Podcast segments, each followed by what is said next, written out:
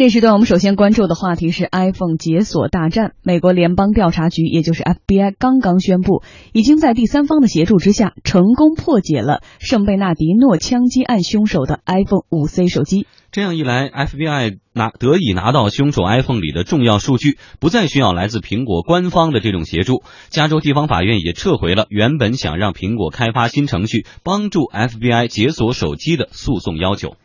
各方在经历了几个月的紧张对峙之后，以这样的结果收场。北京长亭科技有限公司首席安全研究员杨坤说：“这个结果令人十分惊讶。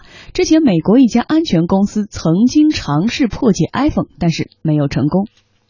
我其实是比较惊讶的，因为大家其实公认的苹果的安全性做的比较好。之前有一个安全公司是卖咖啡嘛。”承诺说我们也有这样的技术，如果做不到，我们不就直播吃鞋？结果他们三周之后确实没有破解成功嘛，当时就能够说明破解 iPhone 其实挺难的一件事情，当时只是为了炒作啊什么的。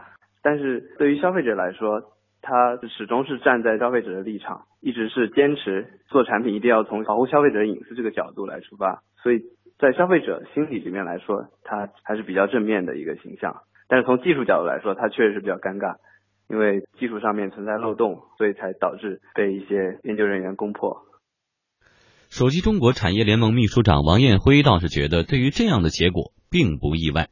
钥匙肯定有，但所以苹果这一次也是借势进行宣传，很多公司包括微软了、谷歌了也都支持他这么做。当然，现在美国政府那个地方的法院说，他们他们找到找到第第三方也可以破解，与这个黑客与反黑客永远是一个博弈，对不对？不过，王艳辉也认为说，这并不意味着手机就不安全。安卓手机也好，苹果手机也好，安全都是相对的。这个破解的话，首先第一个，它是肯定是针对某一个版本的。苹果一般呢，它那个系统也在不停的升级，包括安卓本身也是，安卓本身也在不停的更新新的版本，对不对？会把以前的旧版本的一些出现的一些 bug 啦，一些那个能够破解的漏洞了，它会给你弥补掉。所以我说，这个黑客和反黑客永永远是一个博弈的过程，就是说。在这几个月当中，苹果公司一直拒绝配合 FBI 的解锁要求，而如今面对这样的结果，苹果公司也声明表示，从一开始我们就反对 FBI 要求苹果在 iPhone 开后门，我们认为这是错误的，会开危险的先例。现在政府撤销了命令，这些都没有发生，但是这个事情本身就不应该出现。苹果公司还表示说，随着对我们数据的威胁和攻击更为频繁和更为复杂，我们将继续提高产品的安全性。美国和全世界的人们应该获得数据保护、安全和隐私。牺牲一点换取其他，只会让人们和各国处于更大风险当中。根据目前披露的信息，我们只能知道 FBI 是从以色列的一家移动软件开发商叫 Celebrite 解锁 iPhone 5C，呃，费用呢大概是一千五百美元。而至于具体的如何解锁还无从知晓。长亭科技研究员杨坤分析，如果市场有需求，破解方法未来就可能被更多的使用以及扩散。这是有可能的，完全是看这个技术背后能够带来多大的商业利益。假如说这个需求很大，那这个整个黑产市场上面肯定是会有人去做这方面的研究。黑产它是一个比较庞大、比较复杂的一个系统，它里面不同的人有不同分工的角色。即便是最顶端的人，他要求破解 iPhone 的这个技术非常高，但整个市场的这个利益、商业的利益超过了他所要耗费的这个成本，那么一定会有一帮人去推动这个事情。接下来就每个环节上都会有分工去做，有人去研究这个技术，啊，有人去销售着倒卖这个技术，啊，有人去实施实际去操作这个，然后也会有各种各样的工具起来。嗯，这个话题呢，其实前两周我们就关注过哈，现在被破解了。我们一层一层来波斯抽检，第一层的关系应该是在于，其实这个破解是一件很难的事儿吗？就是对于技术的攻克，呃，很多人现在开始担心了，说哦，原来 iPhone 也可以破解，即使不是 iPhone 公司，是第三方也可以破解，那我们没有安全了。从有互联网那天起，向荣会不会觉得其实安全就是相对的呢？是的，其实这个破解是不是一个很难的事儿？答案是肯定的。是一个很难的事儿。如果要不是一个很难的事儿，这件事 FBI 自己就干啊，FBI 自己就干了嘛，对不对？你说 FBI 里面没有搞信息科技的人，那才怪呢；没有黑客，没有白帽黑客，那才怪呢。F 美美美国 FBI 肯定雇佣了很多的白帽呃黑客，就是他他是为国家呃这个这个工作的这些的这个这个破解人员。显然这不是一个很容易的事儿。但是你说这事儿。真的是很难的事儿吗？至少从这个披露的信息来看，以色列公司就要了一千五百美元，嗯，他并没有要一万五千美元。对，就是说这件事儿实际上来讲是难者不会，折合人民币也就一一万块钱。一万块钱，嗯哎，他就把这事儿干了，就是难者不会，一万块钱以内的活儿。呃，对对对对对对，居然是个一万一块钱以内的活儿，这都这么大动静。好，我们现在在这儿谈笑风生，可是很多人可能老百姓会非常的担心，说哦，原来一万块钱，然后找一家什么样的科技公司？那嗯白帽当然好，如果呢是这些黑帽子呢，是这些黑客呢？所以我们的安全已经现在完全的隐私可以暴露于公众之下。呃，我觉得这么说是一点儿都没有依据的。说你的这个隐私就完全的暴露，除非这家以色列公司他把这个破解软件放在网上，可以任人下载，否则的话，那不是每个人能都能联系到能联系到这家公司，就是就是你联系到你也得花一万五呃一千五百美元，而且人家也接受你的服务对，因为有一些的这种安全破解公司，它是道德感是很强的，你并不是谁来找他，他的活儿都接的对，即便是这家以色列公司，对吧？我们不知道，这是第一。第二来讲的话，其实大可不必。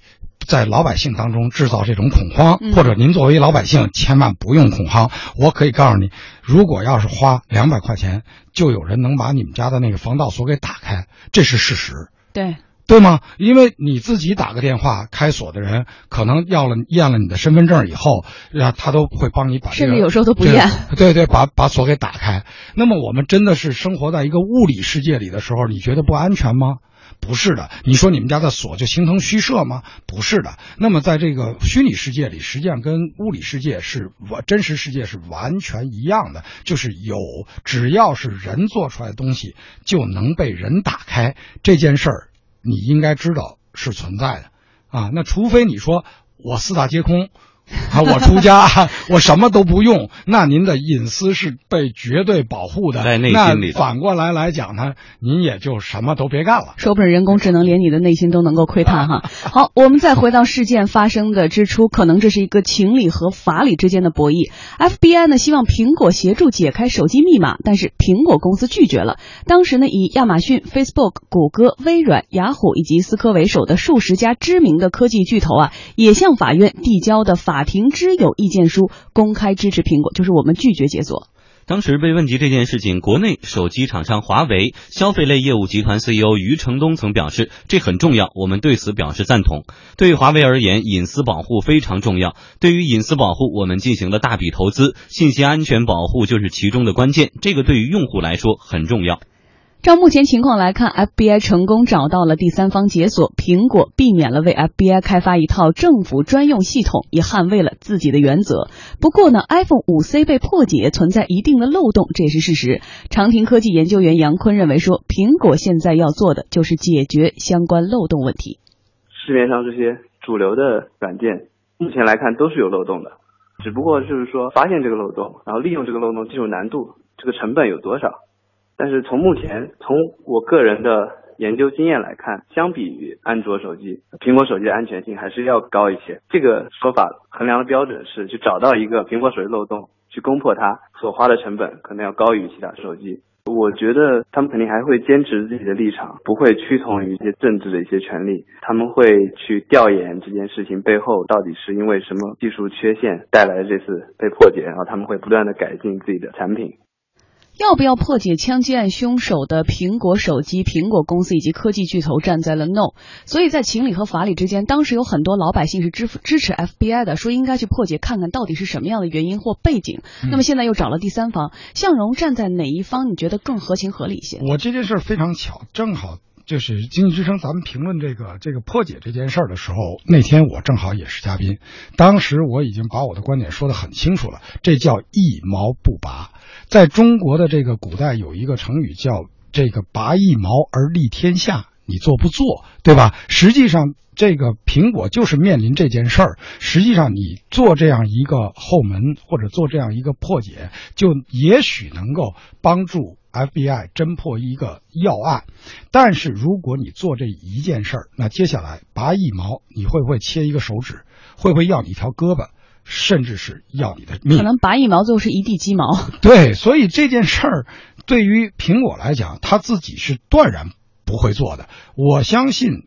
这个无论是微软、是谷歌，甚至有一天是华为，或者说是任何的中国的企业，如果你想屹立于世界的这个市场上，你就不能屈从于任何某一个政府的要求，或者是权力机关的要对，求，或者权力机关要。那您要是有辙，对吧？您能找别人把这锁打开，那这事儿。就不是我的事儿了。嗯换句话说，就是说，对吧？我不可能造锁的公司永远给某一个特殊权利准备一把钥匙，嗯说他随时可以进来。那我这造锁的公司不能这么干。但是你这个特殊权利机构，你有办法可以把我这锁打开，你本事大。嗯那道高一尺，魔高一丈。我相信现在的苹果的研发部门最集中在找的一件事儿，就找谁就是漏洞。